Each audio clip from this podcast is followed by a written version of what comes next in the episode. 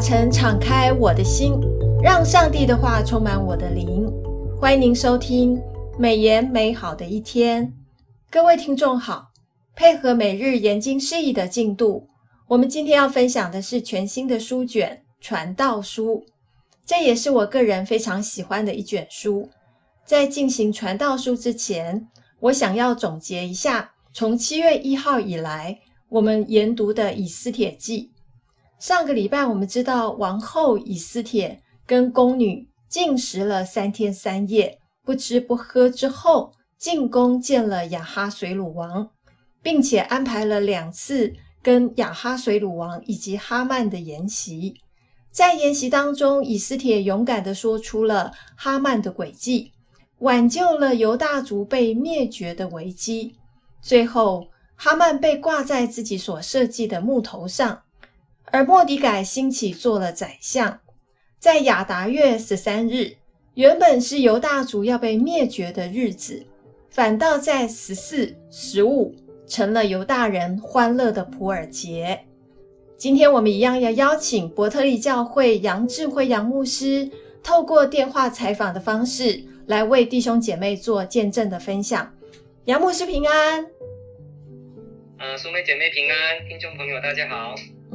我们第一个问题啊，就是要请教牧师，就是读了《以斯帖记》，就好像在追一部戏剧哦，在后面真的是高潮迭起，我们看见了逆转胜，跟棒球一样的逆转胜哈、哦，也就是神透过了以斯帖的宴席来请国王跟哈曼，那意外的竟竟然就颠覆了哈曼的计谋，这样子的逆转胜。我想请问一下杨牧师，您的看见？哇，这个是非常精彩的一个呃一部戏哈，呃亚哈随鲁王哈带着哈曼来赴以斯帖王后的第二场宴席，其实这是一场鸿门宴啊，这是以斯帖记七章一节，因为以斯帖王后向王表明她所求的是自己的性命，跟她的本族犹太民族的性命。有仇敌想灭他跟他的本族哈，那仇敌就是同坐宴饮的哈曼，这是警卷以斯帖记的高潮，也是大逆转的一个高点。身边的太监哈波拿跟揭露了恶人哈曼，正准备好五十肘高的木架，想要谋害救王有功的忠臣莫迪改。王就下令以其人之道还其人之身，啊，把哈曼挂在原本为啊末底改预备的木架上面，就处死他了。哦是。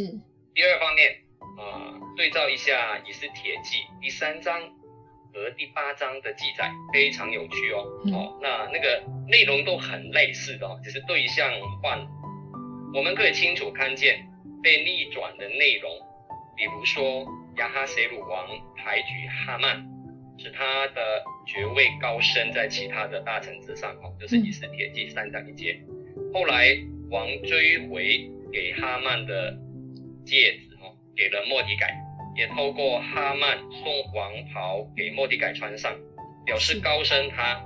以斯帖记六章十节，八章二节，啊，王也准准许这个哈曼，啊，下谕旨。在十二月十三日，全然的剪除犹太人，并夺取了他们的财物，哈，是，他就捐一万他连得的银子，哦，啊，等于就是一年，呃，三分之二一年，差不多三分之二一年的哈，这样的一个税收纳入王的府库，为以后出兵啊的军费做准备，哈，这是以斯帖记三章九节。后来王准莫迪改用戒指。下新的玉旨，为什么呢？因为王的借印出去的玉旨是不能废除的哦，他只能用新的玉旨来盖过去。也是在同一天，十二月十三日，犹太人可以聚集保护性命，剪除要灭他们的仇敌。我们怎么知道他们是犹太人的仇敌呢？他们会主动攻击的，就是他们的仇敌哈。是，也可以夺取他们的财物。以斯帖记八章十到十二节记载的。而哈曼呢的家产，最后是由以斯帖接受的哦。那本来是给王家的啊，但是王没有要，他送给王后啊。以斯帖派莫迪改管理哈曼的茶家产啊。以斯帖记八章一到二节，哈曼的旧的玉子所到的各省各处的犹太人，你看看他们的反应哦，是大大的悲哀，是禁食、哭泣、哀嚎哦，春麻一地躺在灰中的甚多。以斯帖记四章三节。但是你看很有趣哦，当末底改的新的谕旨所到的各省各处，犹大人都欢喜快乐，设摆宴席，以那一天本来是凶日的变成吉日。更奇妙的是，国内的人民因为惧怕犹大人哦，都入了犹犹大籍啊。以斯帖记八章十七节。第三方面，我看到的，在这一场的逆转胜的事件当中。外邦人见证了上帝与犹太人同在，翻转了他们本来被灭族的危机。是，他们对上帝是产生了一种信仰上的敬畏，因而归信了犹太教信仰。犹太教信仰要归信，必须要受割礼的啊，所以他们做了一个非常不容易的决定，嗯、用武力自保成功不算是胜利啊，自发自发性的归向上帝才是真正的大胜利。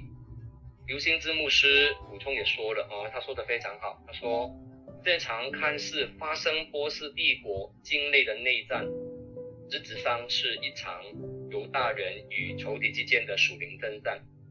一些看到犹大人命运翻转的外邦人，也因为震惊而接受割礼，归化成为犹太人。嗯，啊，最后第四点。刘信之牧师在七月十二号的每日研经释义，用宴席的角度来描述这一场的逆转。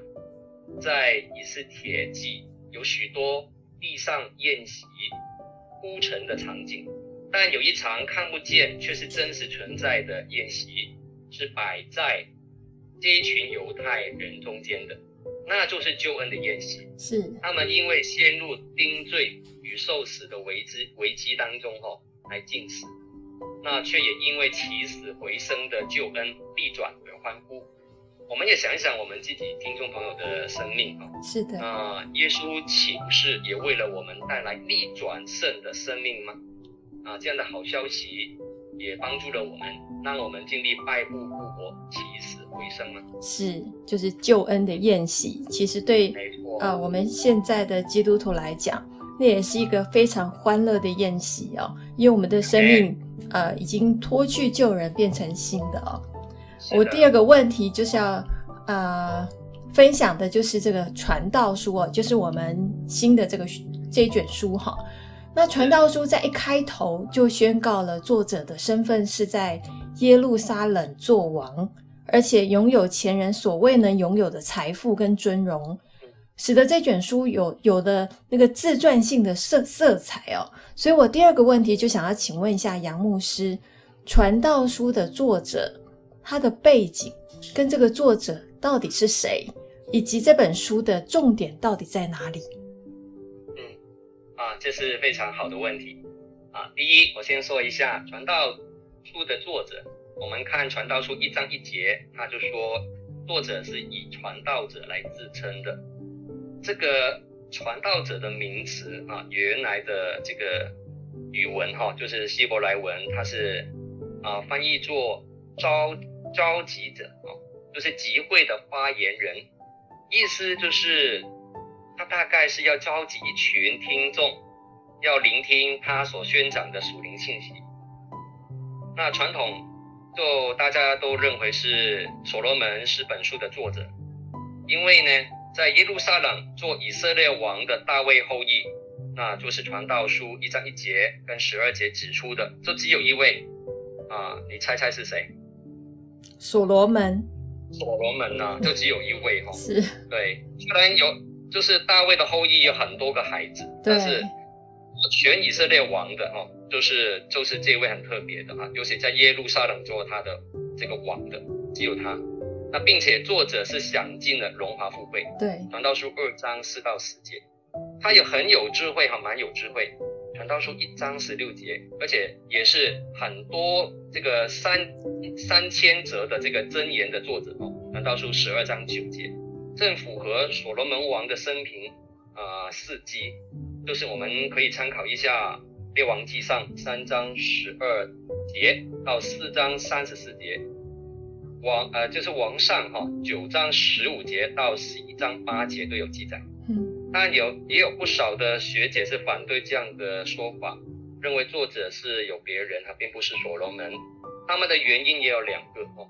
那大部分的学者认为，第一，本书有关虚空人生的观点，并不切合所罗门太平盛世的时代，而与被掳归回的那些犹太人的受苦情境哈，那比较吻合。第二个原因，本书原文的智慧啊以及文体是乃受到被掳之后的亚兰文的影响，应该属于后期的作品。不过这些论点都是比较主观的看法哦，并没有实际的论证，所以也是还没有定论。至于本书的写作日期，根据传统的说法，是所罗门王啊的晚期啊，就是年老的时候，他在这个奢淫、堕落、背叛、背叛神之后哈，对往往日的价值观念哈以及行为，做出了懊悔跟批判。第二。我要说一下这本书的主题啊，这本书的主题其实很很很容易哈，那就常能看到说是没有上帝的人生是虚空的啊，没有上帝的人生是虚空的。传道者对人生的观察是局限在今世事物的范围里面，让人知道世界就是日光之下的本质它是虚空的。在作者看来，罪恶跟死亡这两件事。把日光之下的人全部生活否定了，而因而任何在这种生活中力求生存意义以及满足的做法都受到挑战。世界若能够成为日光之上的上帝启示的媒介，就会显出上帝的善良、智慧以及公义的本性，这样的人生才是有意义的。现今世界若成了人追求的目标，人生就变得虚空。作者指出，哈，人若要在日光之下活得有意义的话，只有一个方法，就是归向上帝，以敬畏、顺服、信靠的态度，接受一切出于上帝手的安排，并运用上帝所赐的力量去享受现有的生活。那。第三方面，我我说一下本书的大纲哈，其实可以分为四个段落。第一到第二章呢是提到第一个段落，就是所罗门的个人的经验。第三到第五章就是第二个段落，就是所罗门的观察的人生的结果。第六到第八章是第三个段落，提到所罗门的实际的宣告。第四个最后一个段落就是落入在第九章到十二章，提到所罗门的最后结论。所以传道书是属于诗歌智智慧书哈，是。那你知道圣经当中有哪五卷书是属于这个范围的？呃、比如说约伯记、约伯记、诗篇、箴言、传道书、传道书，还有雅歌，还有一卷雅歌。对了哈，这五卷都是属于诗歌智慧书哦。那他们的文本就是题材是属于智慧文学类的。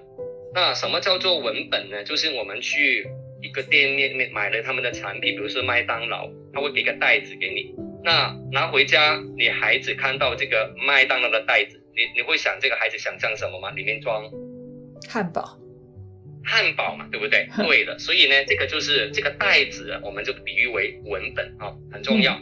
如果我们不知道这个袋子是什么，我们想象里面或解读里面的这个题材就会有一些问题。哦，那智慧这样的一个词语是这个智慧文学里面很重要的一个关键词。现代的词典通常会把它解释为尝试、审慎、辨识力、判断力、洞察力、理解力的这样的字眼。但如果以古代的智慧只限限于这个知识啊、理智啊、学问啊或成熟的范畴。却不是很正确的想法哦。那其实智慧它的实际的意义是更广阔的。那它只是反映反映在人生的这个被造的目的。那这个目的就是明白人类在宇宙当中的一个地位。智慧这样的一个名词，最好的解释是什么呢？大概就是在混沌啊的一个宇宙当中制造出一个次序，在混沌当中的世界当中辨认出一个上帝的一个次序在里面，即借着整理、保养、维护、运行宇宙，在混沌中制造次序，就是上帝智慧的反应。有了这样的基础来读传道书的话，就不难读出生命的价值跟意义了。是，是，所以这个智慧，呃，智慧文学其实它不单纯是从这个“智慧”这两个字的字眼来形容，它可能包含了自然万物、人生的很很大的哲学那个部分哦。那我第第三个问题想要请教杨牧师，就是传道书从第一章的第二节经文开始哦，传道者说。虚空的虚空，虚空的虚空，凡事都是虚空。传道书中出现了三十七次的虚空，这个虚空到底是什么意思？是泡沫吗？既然都是虚空，那人生还需要努力吗？啊，这是很多读过传道书的啊，我们的。同学哈，啊，我听众朋友都有这样的疑问的。是。第一，啊，淑美姐妹有注意到传道书有一个这样的关键词“虚空”哦，要给他按个赞，因为他在传道书里面真的是出现三次，三次很多啊。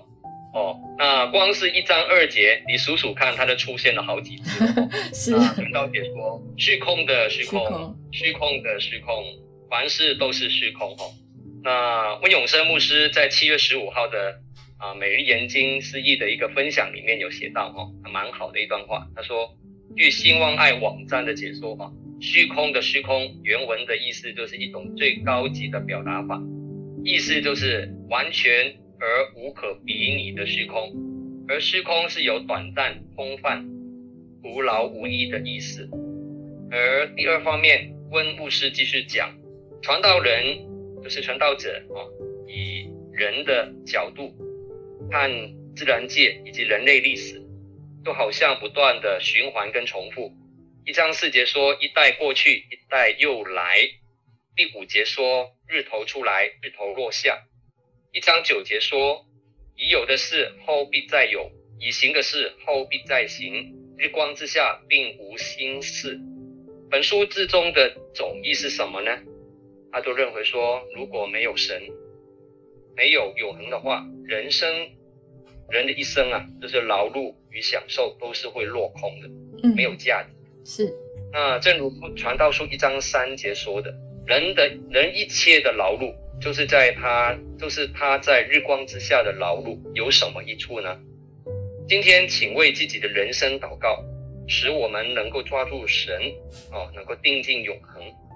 啊、呃，第三方面，美言的作者为欲情传道，在七月十五号研经释义当中也补充说明，本书以劳碌虚空的诗哈开始的，那也以呼召人在享受人生之余，当纪念造他的主哈这样的这样的一一首诗为结束的，这是十一章九节到十二章七节。那作者的信息信息的重点是。人生不是只有工作，也要最尽情去享受人生。这对崇尚勤奋工作的农业社会，以与生以生产力为价值指标的先进社会，哦，那不必是一记当头棒喝。那然而，另外一个极端的想法就是刚刚淑梅姐妹提到的，嗯，既然都是空的泡沫嘛，那人人生还需要努力吗？那作者的答案是很肯定的，当然要努力。为什么？因为啊、在传道书三章十二到十四节就有解答。那这边记载说，我知道世世人摸强如终身喜乐行善，并且人人吃喝，在一切劳碌中享福，这也是神的恩赐。我知道神一切所做的都必永存，只要人在他面前存敬畏的心。那努力行上帝眼中看为善、看为美的事，就能够喜乐，就能够享福啊！是啊，这是我看见了。呃，其实我很喜欢刚刚杨牧师念的那段经文哦，就是我知道世人莫强如终身喜乐行善，而且人人吃喝，在一切劳碌中享福，这都是神的恩赐哦。就是我们吃喝所得的一切，都知道说这是来自于上帝的恩赐。